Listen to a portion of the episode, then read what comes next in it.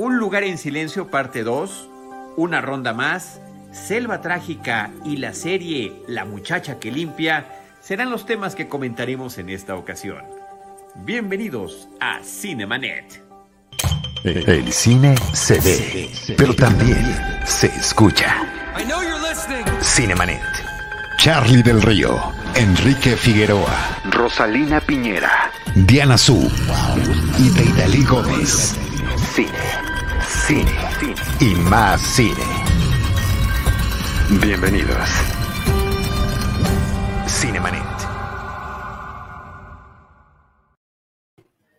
Cinemanet en jueves, Cinemanet por excepción, pero aquí está, yo soy Charlie del Río, qué gusto saludarles. Me da muchísimo gusto saludar también a Diana Su. ¿Cómo estás, Diana Su? Hola, Charlie. Cinemanet en cualquier día, no importa, siempre será Cinemanet. Así es, muchas gracias. Y Rosalina Piñera. Queridos todos, gracias por acompañarnos y es un placer estar aquí y vamos a platicar de unas películas muy emocionantes.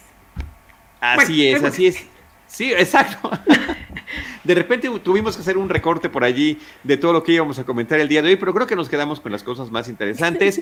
Y saludar, por supuesto, a Jaime Rosales, que es nuestro productor, eh, detrás de los micrófonos, de las cámaras, del enlace, de las relaciones públicas, de las redes sociales y de todo lo demás. Y también felicidades por el, la conferencia de prensa de hoy en Cineteca Nacional con el anuncio del el lanzamiento de la sala virtual. Eso va a estar padrísimo ya próximamente, este fin de semana, habrá pruebas gratuitas para el público, lo cual me parece súper interesante. Se abre una posibilidad más de eh, acercamiento al cine, sobre todo en estos tiempos que continúa la pandemia, eh, y también por la facilidad que representa y que representará también para nosotros, eh, cinéfilos y comentaristas de cine, pues tener más facilidades para ver las películas también en casa, si no es posible. Así que eso está padrísimo. Saludos a Deidali, a lo mejor se integra con nosotros más al ratito, y al buen Enrique Figueroa Anaya. Y pues nosotros comenzamos, si les parece bien, Diana Su, estamos a unos días de que estrene una serie mexicana en HBO, una serie que se llama La muchacha que limpia. Eh, entiendo que son ocho episodios, está basada en una serie argentina que tenía 13 episodios también, si no me equivoco. Pero la, curiosidad es que la serie argentina eran episodios de media hora y al menos los dos que hemos visto hasta este momento, tuvimos la oportunidad de ver un par de episodios, son, son eh, de una hora de duración. Y eh, pues tratando, Diana Su, una serie de temas terriblemente vigentes en nuestro México contemporáneo, aterradores en, términos de clasismo, eh, de violencia hacia la mujer, de corrupción, etcétera, ¿no? O sea, una, serie de cosas tremebundas, pero también muy interesantes, ¿no? Eh, el conflicto que vive una mujer que justamente se dedica a los temas de limpieza cuando involuntariamente, eh, pues termina involucrada con personas del crimen organizado. Diana Su. Sí, pues si nada más uno escucha el título, La muchacha que limpia, pues puede irse por muchos lados la historia. Creo que la pregunta sería, ¿qué limpia? Para conocer un poquito más, ¿no? De eh, qué, cuál género es esta, es esta serie. Y es un thriller, un thriller policial que, bueno, a mí me enorgullece, me emociona poder promocionar y platicar de series mexicanas que estén en, pues en la plataforma de HBO Go, que ya va a ser Max y que llegan a HBO.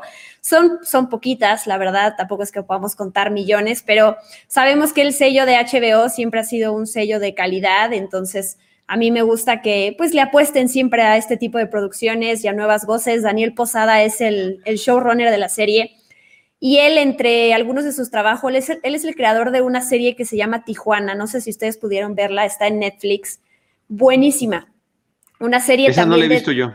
Se trata también de todo lo que sufren los periodistas eh, trabajando en un periódico, los atentados, toda esta parte de decir la verdad y, y, de repente recibir amenazas. Es básicamente eso trata la serie. No hubo más que una temporada y además termina en un sale Damián Alcázar, termina en un cliffhanger así brutal y nunca nos dieron una segunda temporada. Es, muy triste a la, fecha. Pero bueno, regresando a la muchacha que limpia, eh, Damayani Quintanar, ahí veíamos una foto, ella es la protagonista. Eh, yo tuve la, quería contar aquí que tuve la oportunidad de platicar el día de hoy con ella en unas entrevistas que sacaré pronto. Y eh, bueno, además tuve 10 minutos con ella, súper linda, súper profesional. Eh, déjenme ver qué cosas, aquí tengo lo que, lo que eh, apuntamos. Me contaba de entrada que ella hizo la audición y no le dieron el papel. no sé qué pasó en Inter, no sé si alguien más se fue o, qué pasó ahí, pero al final le dijeron, no, ¿qué crees? Que, que sí te vamos a dar el papel y bueno, fue muy feliz. Y ahora le pregunté qué, qué le hizo su personaje ver de su propia realidad, algo que hacía o no hacía, y ella me dice que también es muy fan de la limpieza, obsesiva de la limpieza, y que tal cual en la foto se pone sus audífonos y música y limpia. Creo que muchos tenemos esa, esa rutina para por lo menos disfrutar la limpieza, que es uno limpia tres platos y a los 15 minutos ya hay otros tres platos y uno no. No, hay seis, hay seis, es impresionante, hay seis. Fíjate que yo no me pongo los audífonos eh, y les, les comento la razón, esto es muy curioso, desde que está la, la, alerta sísmica, me preocupa no escucharla. Y tengo audífonos muy buenos que me, me duele mucho no poder utilizar porque sí, son, son inmersivos y te puedes perder allí y no te das cuenta de algo tan, importante, ¿no? Pero sí pongo, y, esto lo hago a partir también de la pandemia, pongo mis podcasts, eh, justamente cuando estoy lavando los trastes, cuando estoy en, temas de limpieza, voy con mi bocinita y mi teléfono este, por toda la casa trabajando haciendo, haciendo mis quehaceres y, los podcasts. Eh, más que la música, fíjate, antes sí era la música y ahorita pues podcast de todo tipo, de lo que hacemos nosotros, que tiene que ver con la cobertura fílmica, pero también de noticias y demás. Entonces, eh, eh, está curioso que sí, sí necesitamos esa distracción adicional, independientemente de lo que estamos haciendo, ¿no? Pero justamente tenías tú la gran pregunta, eh, Diana Su, lo que limpia. ¿Qué es lo que limpia? Puedo decir qué es lo que limpia, ¿no, Charlie? Pues yo creo que sí, está en el póster de la película, ¿no? Sangre. De la película, de la serie. de la serie sangre, ¿no? Sin revelar, sin meternos en spoilers. La serie, es, ella termina involucrada con el crimen organizado y alrededor de ella también, a partir de otros personajes, se, se tratan temas de abuso, temas de, temas de violación, como ya dijo Charlie, de clasismo. Entonces, sí es una serie que, que empieza poquito a poquito a abordar estos temas y bueno, tuvimos la oportunidad de ver dos episodios. Evidentemente no sabemos para dónde va a ir, qué final nos van a dar, pero eh, luce bien la serie. Eh, estrena el 20 de junio, si no me equivoco, que debe de ser el domingo de la siguiente semana, 20 de junio. Y otra de las cosas que, que le ni haces a la hora de, y sé que es el trabajo del actor y te toca hacer eso y no tienes de otra, pero a la hora de, de tener que darle vida a personajes con los que no estás de acuerdo con sus valores o con su manera de pensar, ¿no? Te toca interpretar un Hitler, por ejemplo. Eh, pues por empatía, ¿no? Como que antes de juzgar a alguien siempre está el conocer por qué es así, por qué lo criaron de cierta manera y, por qué se convirtió en algo, ¿no? Todos tenemos un pasado. Entonces, pues nada, quería compartir estas respuestas de Damayani y sí invitar a, la gente a que vean la serie el 20 de junio. Eh, salen episodios semanales, no, aquí no podemos maratonear siendo HBO.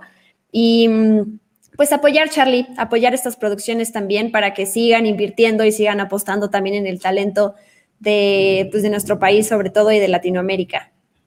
Sí, y de lo que estamos comentando, de la razón por la que el personaje termina involucrándose en esto, eh, hay un par de razones poderosísimas. No es una decisión propia eh, que haya tomado el personaje, pero creo que también eso está padre que lo pueda eh, descubrir el espectador. También mencionar a algunos de los otros miembros del reparto muy bien identificados con la producción del cine nacional. Gustavo Sánchez Parra es además el segundo crédito que aparece en, la serie como uno de los personajes eh, recurrentes, es eh, de protagónicos, es un, eh, oficial policíaco, un investigador que está justamente detrás de una serie de crímenes en contra de mujeres, muy en, muy en particular. Ramón Medina está con él, él, él aparece como el perro en esta serie de Monarca de Netflix, que, eh, que creo que lo tenemos como por algo muy recientemente identificado, y aquí digamos que está del otro lado del espectro el personaje que nos está presentando en La muchacha que limpia, y Marco Treviño, que también lleva una larga trayectoria alternando en series mexicanas. Eh, producidas para eh, plataformas como, como esta de HBO.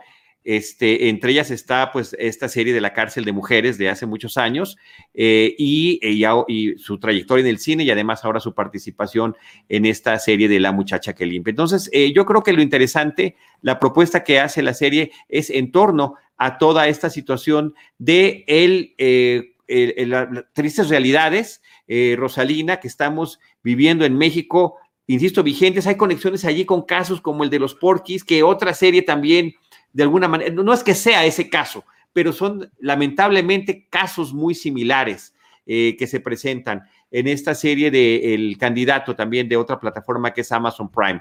Ahí estaba una situación muy similar en torno a la violencia en contra de las mujeres. Entonces, bueno, pues ahí está esta propuesta que, insisto, a mí también me parece que está interesante. Hay que continuar la pista a ver cómo le sigue yendo, pero por lo pronto estos dos episodios pues nos permiten un panorama, Diana Su. Perdón, es que no sé si me estoy congelando ahí te estabas congelando y ya te congelaste otra vez. Pero sí te escuchamos, sí te escuchamos. ¿Sí me escuchan? Eso es lo que importa. Sí, así es, así es. Ok, perfecto. Sí, em, ya mencionaste tú, este personaje que trabaja para una familia eh, tiene a su niño, su hijo tiene un problema una, con el corazón y entonces ella tiene que encontrar la manera de, recibir mucho dinero pues para poder tratarlo, ¿no? Y entonces es la manera en que ella pues empieza a involucrarse en esto y empieza a justificarse a sí misma porque lo está haciendo por, por una buena razón, ¿no? Creo que también de esos dilemas que eh, pues está bueno reflexionar hasta dónde estás dispuesto a mancharte las manos porque lo estás haciendo para ayudar a tu familiar, para cuidar a tu hijo, lo que sea. Entonces, me, gusta, me gusta la propuesta y, mm, ya no quiero decir más, ¿no? No quiero que, no quiero que se me vaya algún spoiler, pero hay estos personajes también que odias, incómodos, porque están justamente hechos para que los odies, ¿no? Son estos villanos de alguna manera. Y te das cuenta también que todos tenemos nuestro lado, ¿no? No hay como esta parte de blanco y negro, todos podemos estar de repente eh, cuando nos vemos ante una situación en donde realmente tenemos que decidir eh, si seguimos eh, pues todos esos valores que seguíamos o si de plano nos torcemos solamente porque lo estamos haciendo por algún ser querido, entonces es cuando entra la disyuntiva.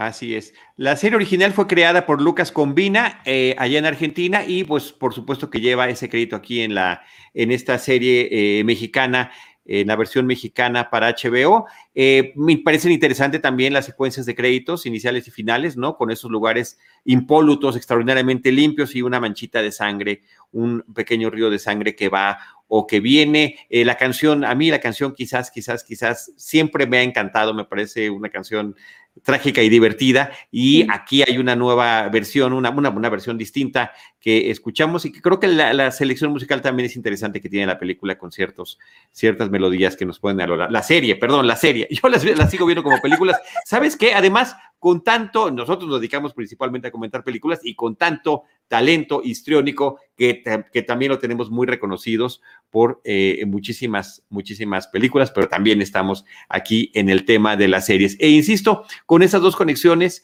a series distintas de otras plataformas, pero sí, por ahí decía yo con el candidato. De, Amazon Prime eh, por el tema de casos similares al de los porquis de, de la vida real y este, y pues el perro, ¿no? Y el clasismo que se vive en Monarca. Ahí está. Muy bien, pues eso es lo que, lo que viene ya para HBO, Diana Su, y ojalá que, podamos eh, pronto verlos. Por otra parte, ahora viene algo muy interesante, Rosalina Piñera, porque hace un año y fracción, allá por marzo del año de 2020, estábamos todos ya invitados a una función de prensa de una película que se llama un lugar en silencio, parte 2. Ya teníamos la invitación, ya habíamos confirmado asistencia y esa misma semana, esa misma semana es cuando se anuncian en México los cierres de actividades, el inicio del confinamiento, el triste arranque formal de esta pandemia por COVID-19 que tanto nos ha afectado eh, a, nivel personal, familiar, humano, económico, social eh, tremendo. Y bueno, en, este tema de las coberturas de cine, pues fue la última función a la que ya no fuimos y a la que estábamos invitada. Y es una de esas películas que sí aguantó Paramount Pictures, decidió aguantar. Hay otras que se fueron a plataformas, que encontraron distintas ventanas de distribución. Eh, Paramount la aguantó, me, me, parece que hizo muy bien. Es una película que se disfruta increíblemente en la pantalla grande. Recordemos que tenemos el antecedente de la primera película a Quiet Place, un lugar en silencio, esta es la continuación, donde pues el tema del audio, el tema del suspenso, el tema de la sorpresa, eh, el, suspenso inquietante que maneja es fundamental. Y creo, salvo lo que tú opines, Ross, que se trata de una muy digna secuela. Sí, en, efecto, yo creo que eso es, lo, eso es lo más grato, que la espera no fue en balde, que todos estos meses para saber eh, cómo continuaba esta historia, ¿no? En donde una invasión este, de criaturas extrañas llegaba al planeta a diezmar a la población y obviamente, bueno, e, ellas seguían, se, guiaban justamente por los sonidos y por eso obligaban a la población o a los sobrevivientes a mantenerse en silencio, a no emitir palabra, a recluirse justamente en, el mutismo completo, pues, tratando de salvar su vida, ¿no? Eh, nuevamente dirige eh, John Krasinski, está por supuesto Emily Blunt, ¿no? Como e, esta madre, ¿no? E, estos, esta, esta familia que de repente que es, que es la protagonista y la que va, vamos a ver que está siendo afectada, se integran a, este elenco, este Cillian Murphy, eh, lo cual me parece una, una adición eh, maravillosa. Y yo creo que lo que cabe eh, destacar sobre todo de esta, de esta segunda entrega es que mantiene no solo el, el nivel, obviamente, de emoción, de suspenso y de interés. Yo creo que esta película es... Em, articula y, expone muy bien todas las habilidades que se deben tener sobre eh, una pieza, un elemento clave en este, en este género, que es el suspenso, ¿no?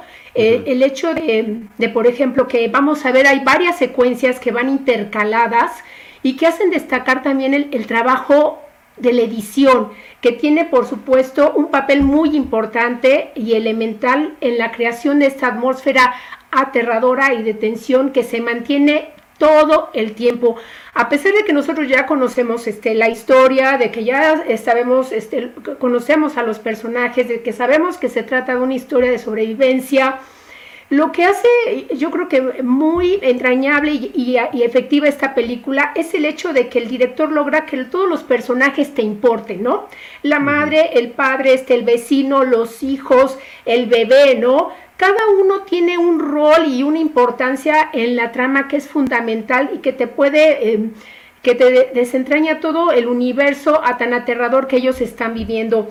La película inicia con una secuencia verdaderamente espectacular que resume la llegada al terror justamente de, cómo eh, se realiza esta invasión de cómo se rompe lo cotidiano, porque todo inicia en un día este, familiar, este, una ida al béisbol, eh, la ida a la tienda, y de repente irrumpe el horror, ¿no? Cómo se, va fracturando la, tranquilidad y cómo se empieza a manejar justamente el trabajo de suspenso. Eh, yo aquí, eh, bueno, hay que, hay que comentar, ejemplo, que este, William Friedkin, ¿no? el director de, este, de la película El Exorcista, calificó a esta película ya de inmediato como un clásico del horror y que dijo que el cinema había regresado y en mucho tiene razón porque la manera en que te van articulando y que van manejando todas las emociones como espectador no, no, no lo logran todas las películas del género.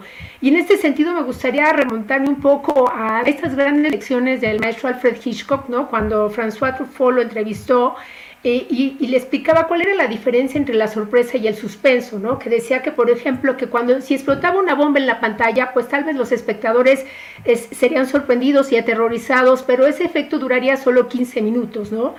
Pero si tú ves cuando instalan la bomba, este, empieza a correr los minutos, sabes que va a estallar, los personajes rodean este, el artefacto sin, sin tener conocimiento de eso, tú empiezas este, a, sudar y a sufrir como espectador porque sabes que en cualquier momento y no sabes a quién va a afectar y cuál es el, y el impacto emocional que tiene pues va a ser inmenso y puede durar minutos. Y eso es lo que logra justamente esta película a partir de todas las secuencias de, que vamos a ver de cómo es esta, esta familia intenta eh, encontrar un resguardo no solo para mantenerse este, con vida, ¿no? sino también pues para asegurar una tranquilidad en medio del horror que los está rodeando. Sí, me, parece interesantísimo eh, y la palabra clave la dijiste hace ratito, Rosalina, la atmósfera que crea Krasinski para esta película, con, vaya, que también la creó para la anterior y que puede continuarla con muchísima eficiencia, que esto continúe y que sea prácticamente permanente. Y dos cosas que me, que me, que me dan gusto a mí como eh, a veces eh, seguidor y a veces detractor de las secuelas, cómo conectar las películas. A mí me encanta cuando una secuela continúa exactamente en el momento en el que acaba la otra, porque parece que la película se extiende y de alguna manera esta película lo hace, no sin antes darnos ese flashback que ya mencionabas tú hacia el origen de esta eh, suerte de invasión eh, de, estos seres terribles y el inicio de este apocalipsis que está viviendo la humanidad. Y después continuamos viendo la historia de estos sobrevivientes. Diana Su. Sí, pero además, sí me escuchan, ¿verdad? Sí. Em, este, esta secuela pudo haber caído en la salida fácil de ahora voy a contar cómo inicia todo y de dónde vienen estas criaturas y por qué, ¿no? Y aún así, el, elemento de misterio está y no se resuelve. Y yo creo que em, eso era, era difícil, ¿no? Como que irse por esa salida y no caer en lo lógico de, de, tal cual ver cómo estas criaturas, porque todavía no sabemos qué, qué pasa con ellas.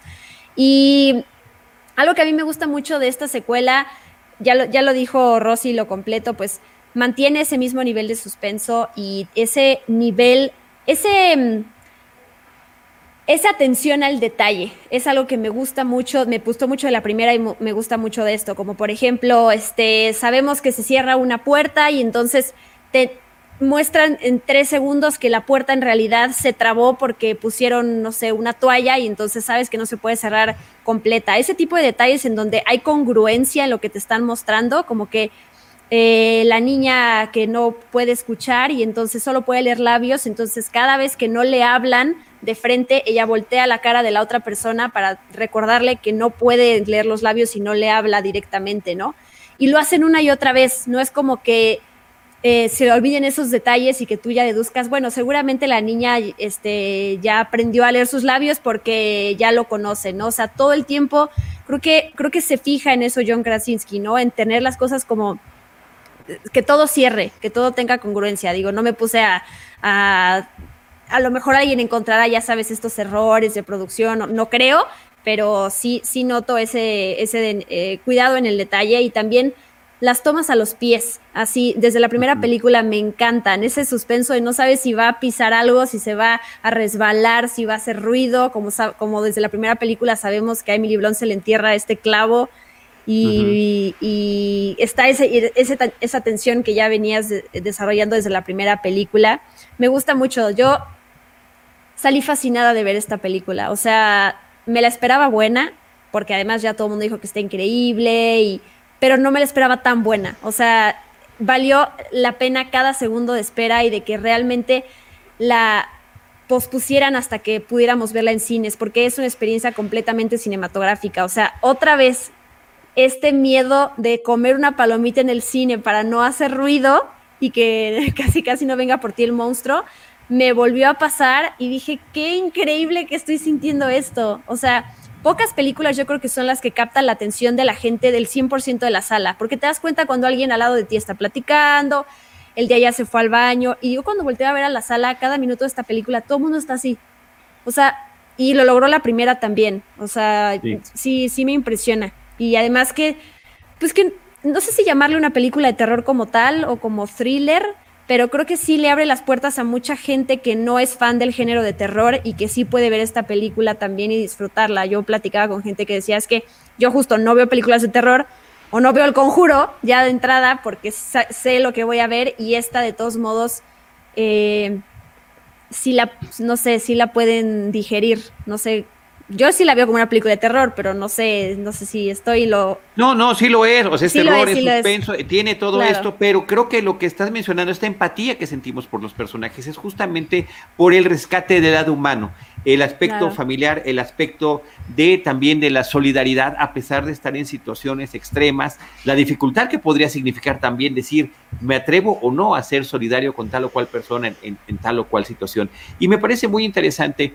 de todo esto que, han estado comentando ambas, que eh, no es una repetición tal cual de la película pasada, sí es un siguiente paso, sí es eh, un tanto cuanto distinta, no hay tanto silencio como el que vivimos la vez pasada en la primera película.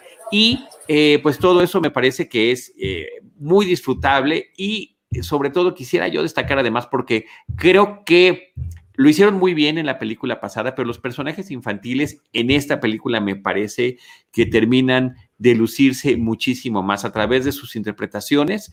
Lo que vemos de Noah Jupe, este niño que a mí, además, yo lo ubiqué desde Ford versus Ferrari, que, creo que ahí también me encanta su participación. Aquí está muy bien, pero Millicent Simmons, que es esta chica sordomuda en la vida real y que ha trabajado con personajes eh, de sordos en las cintas en las que ha trabajado, en esta película me parece que es excepcional lo que hace con su lenguaje corporal, pero sobre todo con las expresiones de su rostro.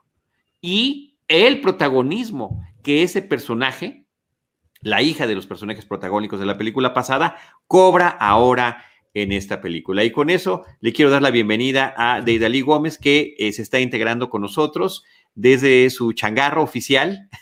Muchísimas gracias por acompañarnos, Deidali. No sé si quieras entrarle a tu experiencia de un lugar en silencio, parte 2. Sí, me, escucho, ¿verdad? Ok, pues como no sé qué dijeron antes, efectivamente quiero platicarles la experiencia. O sea, eh, vimos la película juntos, este, algunos de los del equipo Cinemanet, y bueno, no me dejarán mentir que al minuto 6 ya estaba uno brincando, ¿no? O sea, porque si es de esas películas que tienes que ver en el cine, está hecha para, para verse como una experiencia inmersiva, ¿no? Por el ritmo que trae, ¿no? O sea, eh, esta secuencia inicial eh, es, es, así te atrapa y eh, creo que eh, sí, sí, retoma perfectamente desde donde nos quedamos en la primera parte, ¿no? Entonces, creo que en ese sentido sí te puede como, como ir llevando, aunque si no has visto la primera parte, no sé qué opinen, creo que tampoco pasa mucho, ¿no? O sea, sí se entiende un poco, porque justo tiene estas dos líneas del tiempo donde van en el pasado y en, el presente. Sí, creo que eh, justamente este flashback, este prólogo, sirve como complemento si ya viste la primera película, pero también como explicación si no viste la primera película y esta la puedes disfrutar igualmente. Claro, por supuesto que yo a Super recontra recomiendo que vean las dos. Me parece que la original está en Netflix actualmente eh, y que se puede uno echar el ciclo el mismo día. Ves la película en Netflix y después te vas al cine a disfrutarla. Además, eh, la función de prensa que nos tocó era en pantalla IMAX, que todavía. claro, y todavía fue un, regreso más alegre para nosotros a las salas de cine. Pero aparte lo padre es que eh, no se siente como forzado, ¿no? O sea, bueno, yo no sentí como que estos momentos de, choque, ¿no? Eh, fueran como cuando ves estas películas de miedo y te, te sale el fantasma aquí enfrente de la pantalla. Siento que no era así, ¿no? Y eso también se agradece, que, que, parece como que es una película bien dominada, así que la agarraron muy bien de, todos sus, hilos y los están jalando a la perfección, ¿no? Sí, sí, sí, no, creo que coincidimos, que creo que coincidimos. Eh, yo no sé si Rosalina tiene algún comentario adicional. No, Ros, el, micrófono de Rosalina, ya. Ah, eh, sí, justamente em, en, alusión a lo que estaba comentando de, de Idalí, es el hecho de que es una película que nos hace este, repensar justamente esta dependencia que tenemos a los sentidos, ¿no? Al, ver, al escuchar, este, qué, es lo que, es, cuál es el valor de los sonidos, pero y sobre todo aquí el valor del silencio. La música de Marco Beltrami, eh, yo creo que me parece que también juega un papel fundamental en la creación de este suspenso y bueno, él, él, ya es experto, ha realizado la banda sonora de películas como Scream 2, Scream 3 o Señales o, Guerra Mundial Z. Entonces de repente sabe justamente manipular estos acordes de, la tensión. Y, y, como decía, no es una película que, a, partir, digamos, de su silencio nos lleve como al susto rápido, ¿no? a, partir de los efectos, como muchas veces creo que se abusa en el género. Y en este sentido, eh, creo que nos lleva más bien a un cine mucho más este, primitivo, donde uno tiene que esforzarse por este, entender y, y, los actores también expresar todas las emociones, todo el miedo, el asombro, las dudas, el temor, a través de la gesticulación, de su silencio, ¿no? Cada uno de los personajes, como bien lo mencionaba Charlie, tiene una lección que aprender, ¿no? En el caso del, hijo, pues un poco la, obediencia, ¿no? ¿Cuál es, qué, es lo que implica desobedecer a los padres? El conflicto moral que tiene el personaje de Cillian Murphy, que me parece que es uno como de los, de los que más marcan la película.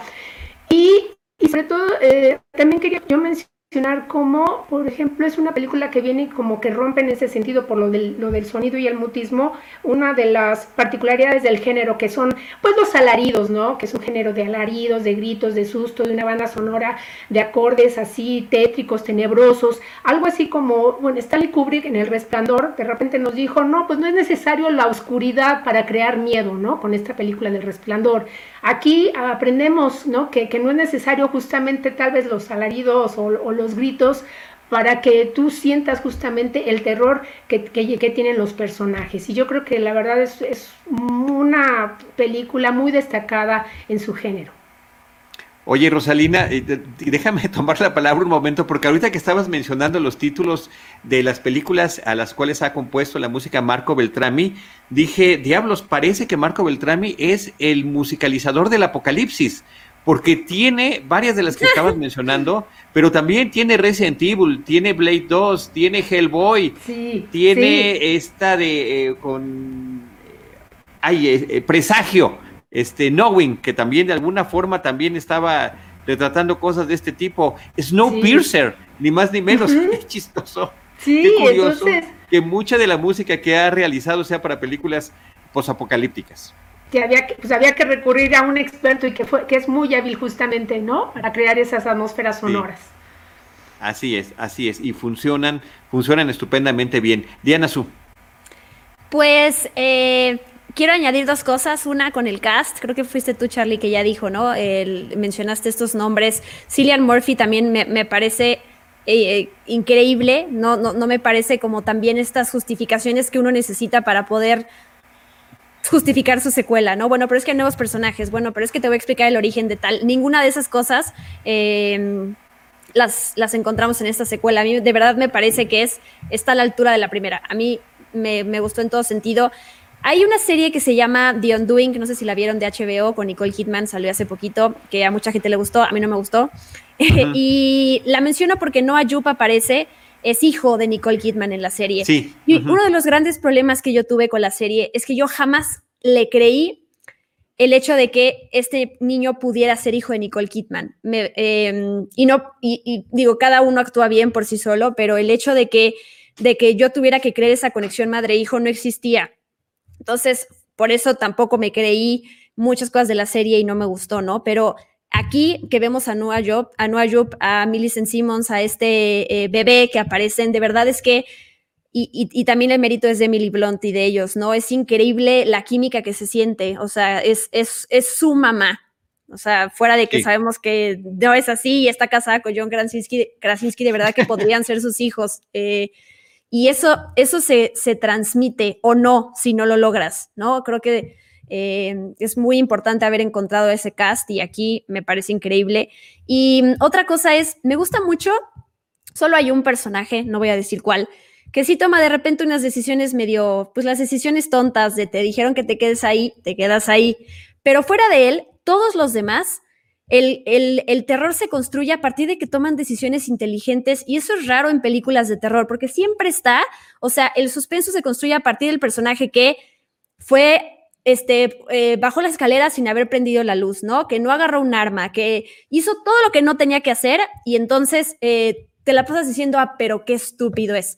Y todos los personajes de esta película, todos hacen, eh, digo, a de, esta, de esto, este personaje, todos hacen las cosas porque tiene que ser, ¿no? Salir a buscar medicina, salir a buscar ayuda, salir a buscar soluciones. Y en el Inter les pasan este tipo de cosas. No se me hace como este guion flojo o obvio, lógico, los clichés, de verdad todo se construye a partir de que el personaje, por su necesidad inteligente y planeada y estratégica y pensada de querer eh, eh, adaptarse a esta realidad o sobrevivir en esta realidad, le pasan cosas, ¿me explico? Entonces, eso yo lo agradezco mucho también como espectador, porque te crea como, como, como, como que esa, les das la razón de por qué están haciendo lo que están haciendo, eh, las decisiones que toman y al mismo tiempo tú sabes que algo les va a pasar, ¿no? Pero no, no, no puedes imaginártelo porque justo esas escenas no son las típicas de las de terror y eso creo que es algo, otra de las cosas que hace bien Un lugar en silencio. Dos. Parte dos, como dice. Parte, dos. Parte no sé si quieres cerrar con algún otro comentario. Sí, pues que probablemente eso sea el punto débil de la película, ¿no? Si se pone alguien así como muy exquisito, eh, que vayan a decir que hay historias que no se desarrollan bien de los personajes secundarios o los, personajes nuevos. Y sí, efectivamente, ¿no? Eh, tanto la escena que, decía Diana como eh, otra donde hay ahí que relacionada con agua, ¿no? Este, con embarcación, como que hay cosas un poco inexplicables, ¿no? Pero pues que todo pasa, insisto, tan rápido que no tienes como tanto tiempo de, sentirte eh, mal por ello, ¿no? Y esa es la única cosa que no, no fue como tan fan, pero eh, todo lo demás, la verdad es que sí me parece una muy buena secuela. Eh, qué, gozo, ¿no? Valió la pena esperar tanto tiempo, ¿no? Yo me quedo con ese recuerdo de salir del cine y estar esperando, así cuando ves los carteles este, pegados y la instalación que tenían con las botellas este, en, el cine y decir, no, pues falta una semana o dos para que pueda verla en, en marzo del 2020 y que esto se haya eh, quedado detenido en el tiempo y que ahora finalmente la hayamos podido ver, eh, con, a lo mejor con menos expectativa y mayor sorpresa. Sí, y, de que haya valido la pena la espera finalmente, increíblemente eh, y gratamente me parece que eso es lo que descubrimos. Así que ahí está Un lugar en silencio, parte 2 de eh, John Krasinski que repite en la dirección y parte eh, con un personaje, pues digamos, con una participación menor en tiempo en esta nueva película, en esta secuela. Y vámonos de Un lugar en silencio, parte 2, a una ronda más, Another Round, una cinta que desde principios de este año, Diana Su la catalogó como una de sus películas favoritas del año pasado, una película que también llevaba mucho tiempo en, eh, eh, tardó en llegar a la cartelera comercial, va a estrenar este fin de semana en México. Druk es el título original de la película, es la cinta que termina ganando para sorpresa de nadie, porque creo que todo el mundo lo esperaba el eh, reconocimiento al Oscar, eh, ahora se llama internacional, a lo que antes se llamaba película en idioma extranjero. Diana Su. Pues yo quiero comentar de entrada por qué ya le tenía fe a esta película y es por los, las dos personas clave que están detrás. Yo soy muy fan de una película que se llama La Casa, que precisamente La Casa con Z dirige Thomas Winterberg y protagoniza Max Mikkelsen. Entonces, después de haber, haber, visto esa película y de enterarme que ellos dos estarían de regreso en esta película de Another Round, ya de entrada ya me ya había comprado mi boleto casi casi para, para verla, independientemente que estuviera buena o mala. Y soy muy fan del trabajo de Max Mikkelsen, de verdad se me hace un actor impresionante. Y bueno, creo que hay que comentar de qué se trata la película, ¿no? Esta, eh, son, son cuatro amigos, son cuatro profesores que ponen a prueba una hipótesis de que, em, creo que es, una teoría filosófica, ¿no? ¿no? La que, la que eh, sobre la que están haciendo. La que se plantean. La que se plantea, ¿no? Como proyecto, prácticamente como proyecto de investigación se plantean los cuatro. Que es que debimos haber nacido con una pequeña cantidad de alcohol en la sangre y que entonces eso nos ayudaría como a abrir la mente al mundo, eh, a, disfrutar todo de una manera diferente. Eh, y es a partir de eso que ellos empiezan a consumir alcohol todos los días y además mientras siguen dando clases. Y cuáles son las consecuencias de todo eso, ¿no? Las cosas buenas y las malas. Esto además en el contexto de eh, la mediana, digamos, la etapa de la mediana edad de estos profesores, lo que pasa con sus familias, con sus alumnos, con ellos mismos. Y también por otro lado, y además la escena final de la película es maravillosa, pero plantea este tema de celebrar la vida. Y a mí las películas que te recuerdan eso, de verdad es que me, eh, me llegan mucho. Esta es una, y repito, con ese final que no se me va a olvidar nunca, que tristemente ya anda, bueno, no tristemente, pero anda rondando la escena por ahí. Yo la vi en Twitter y dije, no, para la gente que no ha visto la película es una sorpresa em, increíble. Pero bueno, me gusta además que esta película no, digamos, sataniza toda esta parte del alcohol que podría verse como, uy, no, pero el alcohol, la lección tiene que ser que es malo y que no debes de consumirlo, ¿no? Y aquí se, atreven, digo, sabemos que a lo mejor las películas de Hollywood hablarían de, ese tema de esa manera, pero aquí eh, no lo hacen así. Hay cosas además que tú terminas diciendo, bueno, el alcohol está bueno para algunas cosas, ¿no? Eso más los temas, más las actuaciones, a mí se me hace una joya de película, de veras. Eh, tan original también, idea de Thomas Winterberg, que la escribió hace tiempo y que la, por fin realiza la película. Em, me encantó. Y esto, qué bueno que hagas la referencia de la casa, además que han transcurrido eh, pues nueve años desde que esa película salió, es, la casa es del 2012, la casa con Z hay que reiterarlo, pero que finalmente tiene muchos vasos comunicantes con esta cinta. Por una parte, por supuesto, el actor protagónico Mikkelsen, que igual coincido contigo que es sensacional, eh, pero también el ambiente académico, pues este, se dedican en ambos casos, eh, su personaje se dedica a dar clases, uno en preescolar, el otro ya en, secundaria, preparatoria, que es el personaje de esta película eh, que estamos comentando, una ronda más, y lo adelantado que estuvo a esta eh, situación de, la cultura de la cancelación y de em, las lo, que puede significar una acusación infundada eh, y a quién le vas a creer o no. Me parece que esos planteamientos que hace la película de la casa, la casa, este, me parecen sensacionales. Wendy González dice, es buenísima esa película de la casa, también nos manda saludos. Y lo regresamos y también a Diego Chiset, por cierto, que están ahí viéndonos en vivo a través de Facebook. Entonces me parece que es una gran, gran referencia que estás haciendo. Eh, Deidali. Sí, pues eh, tiene mucho también de drama, ¿no? O sea, decía Diana que, festeja la vida, pero yo llegué a una parte de la película donde me sentía sumamente miserable, ¿no? Por los personajes, estaba triste con ellos, eh, por lo que estaban viviendo, porque parecía como que no había eh, mucha salida o como que todo era eh, tan cotidiano que no, que justo era no, no apreciar la vida, lo que se tiene, ¿no? pero, y también me, me, pareció muy interesante hacer el experimento que hacen ellos, ¿no? Eh, con si realmente podrías vivir con determinada cantidad y ser funcional, que obviamente creo que en algún punto pues no, no, no se podría, ¿no? Pero eh, también es como algo experimental, ¿no? Este, es una, algo que se puede proponer ahí.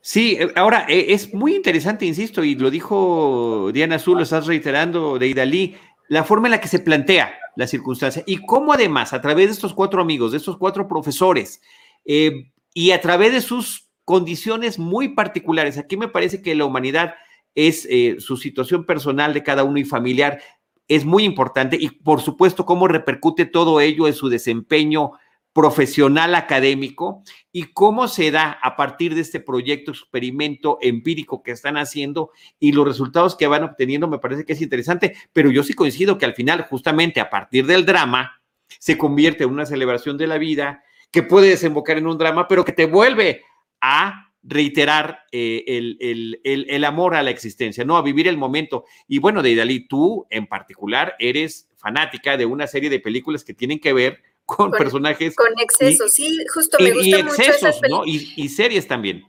Sí, pero no sé, o sea, como que sí sufrí un poco con, con, estos personajes, o sea, porque eran problemas pues que a cualquiera le pueden pasar, o sea, como que independientemente del país, ¿no? Eh, tiene, tiene cierto grado de, de conexión con cualquier persona, ¿no? Pues hay maestros en todo el mundo, hay personas casadas en todo el mundo, entonces eh, sí, justamente... Eh, eh, fue como, como un poco de, lo, de cómo leí. Ahora otra cosa curiosa de esta película era que, la, las canciones, por no decir la canción, pues se volvieron ahí como un himno, ¿no? Eh, una de las, se popularizó muchísimo por la cómo la gente se sintió eh, conectada con los, con los personajes principales. Sí, pero ahí está su grado de universalidad de la película, justamente a partir de esta situación que no importa, ellos son daneses, están en Dinamarca, pero creo que sin ningún problema lo podemos tratar, tratar y trasladar a nuestro México contemporáneo. Eh, Diana Zoom. Em, yo quería mencionar, estoy buscando el dato aquí porque no quiero equivocarme, pero creo que em, la película se la dedica a Thomas Winterberg a su hijo Aquí, es que quiero encontrar. Sí. A su hijo que tuvo un accidente y falleció. Entonces, em, bueno, tiene como también esta conexión para el director importante. Eh, para cuando vean la película y sepan esa escena final con Max Mikkelsen, él la hizo, no es un doble, por, nada más para que tengan el dato. Y creo que lo que dice Deidali es importante porque si yo nada más hubiera dicho que la película es una celebración a la vida, a lo mejor la gente se queda con la idea de que es una feel good movie, ¿no? Y que van a ir a ver algo relax. Y sí, totalmente, ¿no? Creo que algo, no solo el hecho de que en, la, en, todo el mundo hay parejas, hay casados, hay maestros en este caso, porque de eso se trata la película. Todos en algún momento tenemos miedo a caer en la rutina, ¿no? desde vivir con la misma persona toda la vida, desde estar con los hijos, desde estar contigo mismo, que cómo escapas a eso que por un lado es normal, ¿no? Todos caemos en rutina, todos eh, tenemos que llegar a un momento en la, vida en donde uno nota, ¿no? Cuando no eres ese, esa persona de antes que no, le, no, tiene, no piensa en sus consecuencias ni nada. Pero por otro lado, tienes este rollo de tengo que disfrutar la vida, ¿no? Entonces, ¿qué hago? Tengo que cambiar mi vida al 100% para eh, como que reiniciarme o con las cosas y las personas que tengo alrededor puedo también eh, encontrar no caer en la rutina todo el tiempo y volver a disfrutar mi vida y volver a disfrutar el hecho de que estoy vivo, ¿no? Creo que eso va de la mano, pero sí es cierto lo que dice Dalí, ¿no? O sea, tú ves a estas personas que al principio las cosas son increíbles y de repente empiezas a ver las consecuencias y sí, te da pena y te da tristeza saber que en algún momento todos llegamos a eso y que eh, pues el chiste es darle la vuelta a esa rutina o saber que es normal también, o sea, todos quisiéramos que todos nuestros días fueran intensos y divertidos y con cosas nuevas y aprendiendo todo el tiempo y la realidad es que así no es la vida, ¿no? O sea, hay muchos días donde tenemos somos, nos sentimos flats o hasta nos sentimos pésimo y de repente algo bueno brinca y de repente muchos días increíbles y de repente para abajo, ¿no? O sea, es esa parte también eh, uniforme y esta parte de, como de montaña rusa que es la que te hace sentir vivo. Y creo que la película acentúa mucho eso y eh, te lo transmite todo en el contexto este de, del alcohol, que a mí se me hace una genialidad, la verdad. Sí. Eh, ah, voy a hacer una precisión, no yo, nos hace la precisión y se lo agradecemos a Jaime Rosario, claro, su, hija. Es a la hija Ida. Eh, a la que dedica la película. el accidente fue de tránsito, el, chocaron, iban en familia, eh, Winterberg, su hija, su esposa, chocaron contra un conductor que iba viendo el teléfono celular, un, un tema que además se ha comentado y se ha hecho el, el equiparamiento. El, estar distraído con el celular es igual que ir eh, manejando ebrio o ir manejando ebrio es igual que ir eh, este, poniendo atención al celular, ¿no? Entonces, bueno, eso, eso es lo terrible que pasó y pues de, de qué manera él de alguna forma también lo traslada hacia esta película. Y Alejandro Díaz nos está comentando, hay una plática maravillosa entre Winterberg, Mikkelsen y Guillermo del Toro sobre la película altamente recomendable. Me parece que está disponible en YouTube. Y eh, Cuauhtémoc Ruela dice Tomás Winterbeck, el integrante más destacado de lo que fuera Dogma 95. No sé si alguien más tiene algún comentario final sobre esta película, Una ronda más, que es el título oficial que le pusieron en México. Ya, yo, quería decir que, o sea, no es que no me hubiera gustado esta, pero también le iba mucho cuando fueron los Oscar a otra eh, china que se llama Better Days, que es sobre bullying. Eh, igual hay una, una parejita ahí eh, en una situación sumamente dramática. Entonces, bueno, si una ronda más se tardó en llegar a México, no sé cuándo podremos ver eh, Better Days, pero bueno, esa sería también una, un comentario ahí al, al lado de todo esto. Y para esperarla también y estar al pendiente y poder comentarla. Bueno, pues de esta, de esta una ronda más, Vámonos ahora a la última película que vamos a comentar, eh, Rosalina Piñera, Selva Trágica de Yulene Olaizola. El, ah. gracias. Sí, eh, bueno, pues miren, esta, esta película creo que para fortuna de, del público, de los espectadores, ha llegado a la plataforma de Netflix, lo, cual le va a permitir a la película tener una mayor difusión y a, las personas que aún no se han aventurado a ir al cine, de tener es, esta, esta opción de, esta, de una película eh, que nos remonta al año de 1920 este, y sobre todo a la, a la parte sur de México, a este punto donde colinda México con Belice. y que nos habla pues de una leyenda maya, este, en, un entorno pues este mágico, este onírico, ¿no? Esta película, bueno, antes, antes de, comentarles más, quiero, quiero decirles que, bueno, eh, estuvo en, el, en, el, Festival de Cine de Venecia y obtuvo ahí el premio a la mejor dirección este, por parte del jurado de críticos independientes y también se llevó el galardón a mejor película extranjera de interés social. Y ahorita vamos a explicar un poquito por, por qué, porque me parece que esta película, además de contarnos esta historia que parte de la leyenda de Xtabay, que es esta eh, mujer, este, como que en las leyendas mayas, bueno, se le atribuyen pues el poder, de el poder de encantar a los viajeros que se aventuran justamente en, en la selva maya para perderlos, ¿no? Es una mujer muy bella y que tiene pues este, e, este poder. Al inicio de la película vamos a ver el personaje de Agnes, este, una chica que va escapando justamente en la selva y se va a encontrar con un grupo de hombres que se dedican a, este, pues, a, la, a la explotación bueno, del chicle, ¿no? chicle en, en, los árboles de la región. Y eh, bueno, a partir de, de, este, de este encuentro, esto, este personaje de Agnes, bueno, va a quedar a merced de estos hombres, ¿no? Que de repente eh, van a ocurrir una serie de, de situaciones que, que, van a dar este inicio a este, a este entorno mágico del mito de, de ¿no? De repente, eh, algo que tiene el cine de, este, de Julaine, de esta directora, es el hecho de que integra justamente el paisaje o los entornos como otro personaje más, ¿no? Ya lo habíamos visto en este documental Intimidades de, Shakespeare y Víctor Hugo, donde el entorno era como esta casa de huéspedes que había albergado pues un personaje muy tenebroso y misterioso que, que descubrimos justamente en la parte final de la película. No sé si recordarán o han tenido oportunidad de ver este también Epitafio, ¿no? Otra película que codirigió junto a Rubén Imas, que es el eh, co-guionista también de esta, de esta película, en donde, bueno, en Epitafio, una avanzada del, grupo de conquista de Hernán Cortés, tenía que atravesar justamente el Popocatépetl, ¿no? La cima del volcán, para encontrar a grupos que les ayudaran a proveerse de pólvora que era necesaria para, para, bueno, para la conquista allá pues en el México ancestral.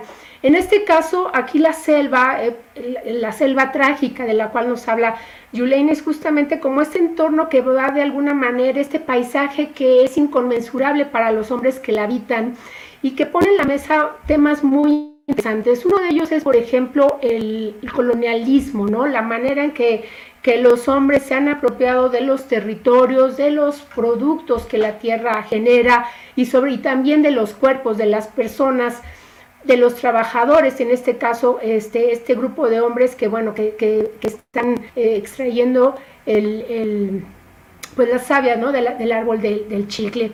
Vamos a ver también este un poco el tema de la avaricia, ¿no? De cómo estos eh, hombres pues intentan hacerse de otros cargamentos, de otros grupos que encuentran también en la selva haciendo esta misma tarea.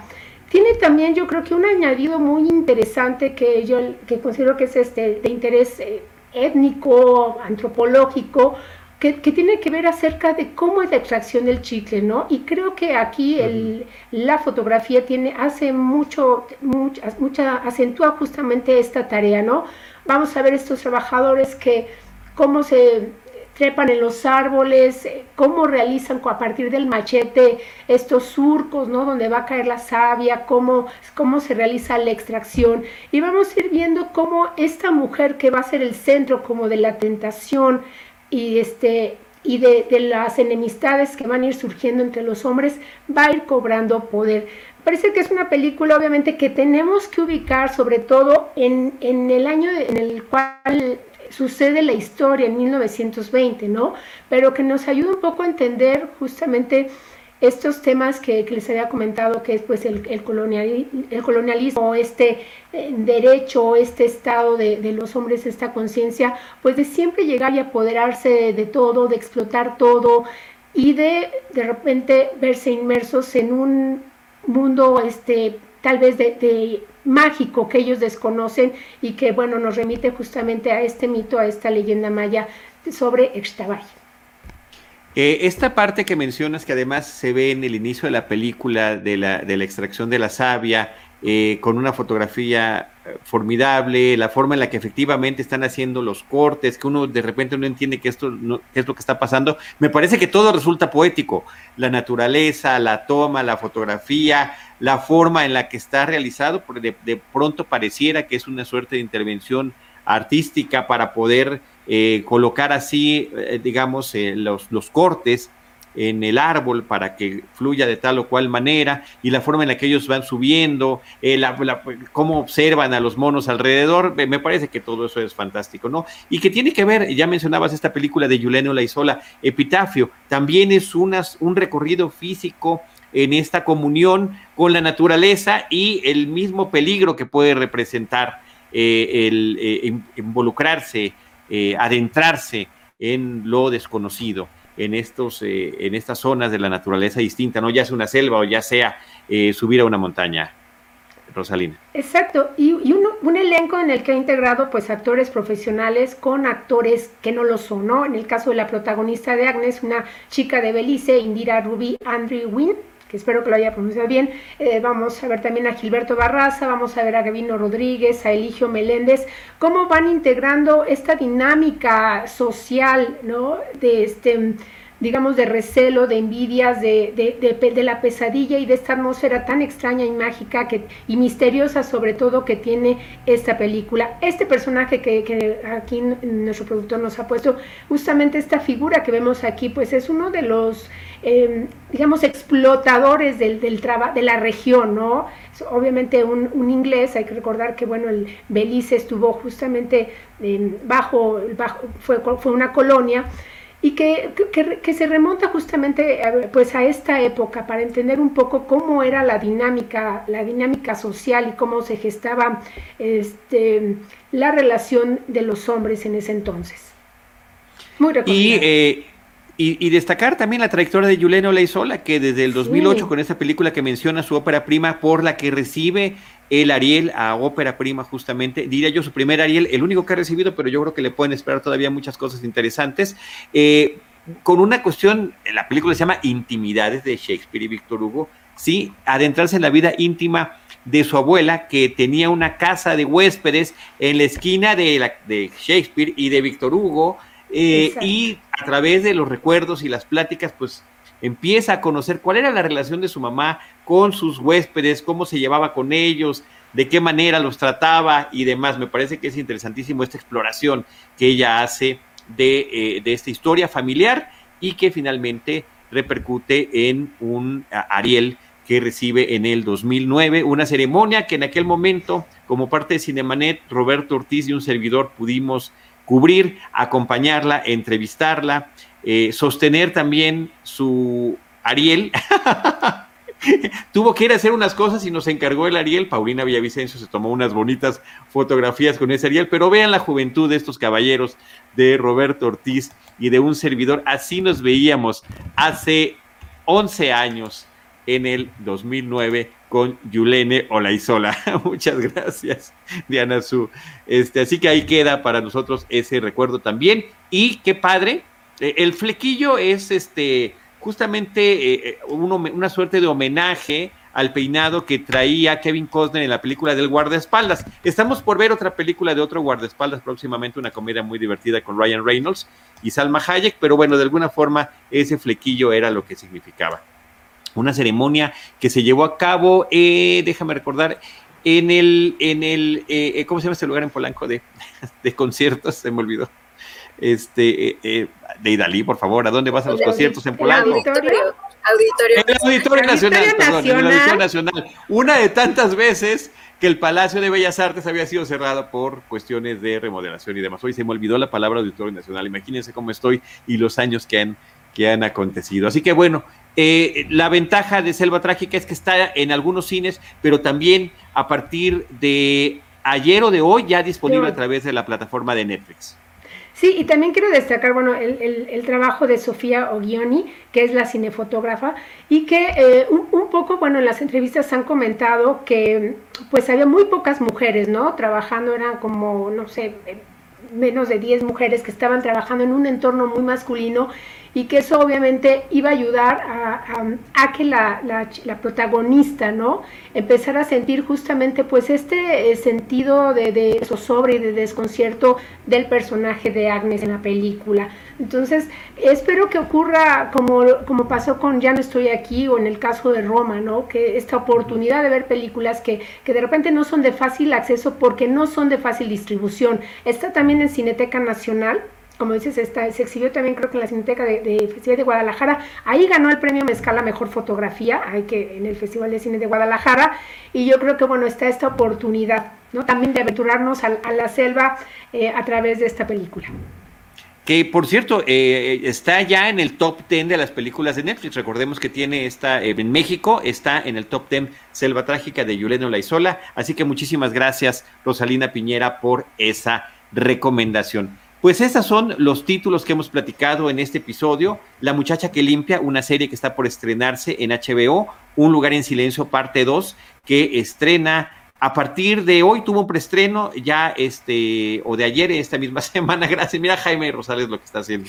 Y una ronda más que también está de estreno, la película ganadora de el eh, premio a mejor Oscar Internacional, entre muchos otros reconocimientos que ha tenido la cinta de Winterberg y Selva Trágica de Juliano Laizola, disponible también en Netflix o en Cineteca Nacional. Pues muchas gracias a todo este equipo Cinemanet, qué bueno que nos pudimos reunir. Cambiamos de día por un tema de producción, pero aquí estamos justamente para platicar lo que hay en las plataformas, en el cine y que está también en nuestros corazones. Muchísimas gracias a Jaime Rosales, nuestro productor. Gracias, Rosalina Piñera. Gracias a todos. Yo nomás le quiero recordar a nuestro productor Jaime Rosales que a él lo confundieron con un guardaespaldas. También es cierto. Se, recuerden en Cineteca Nacional, justamente ahí resguardando la seguridad de la actriz protagonista. En revistas de, circulación nacional, ni más ni menos. Exactamente. En revistas de circulación nacional. Pero ahí eran guaruras, ¿no? Si no mal recuerdo, era, guarura 1, 2 y él era, el guarura 2. Creo que era el 2, ¿no?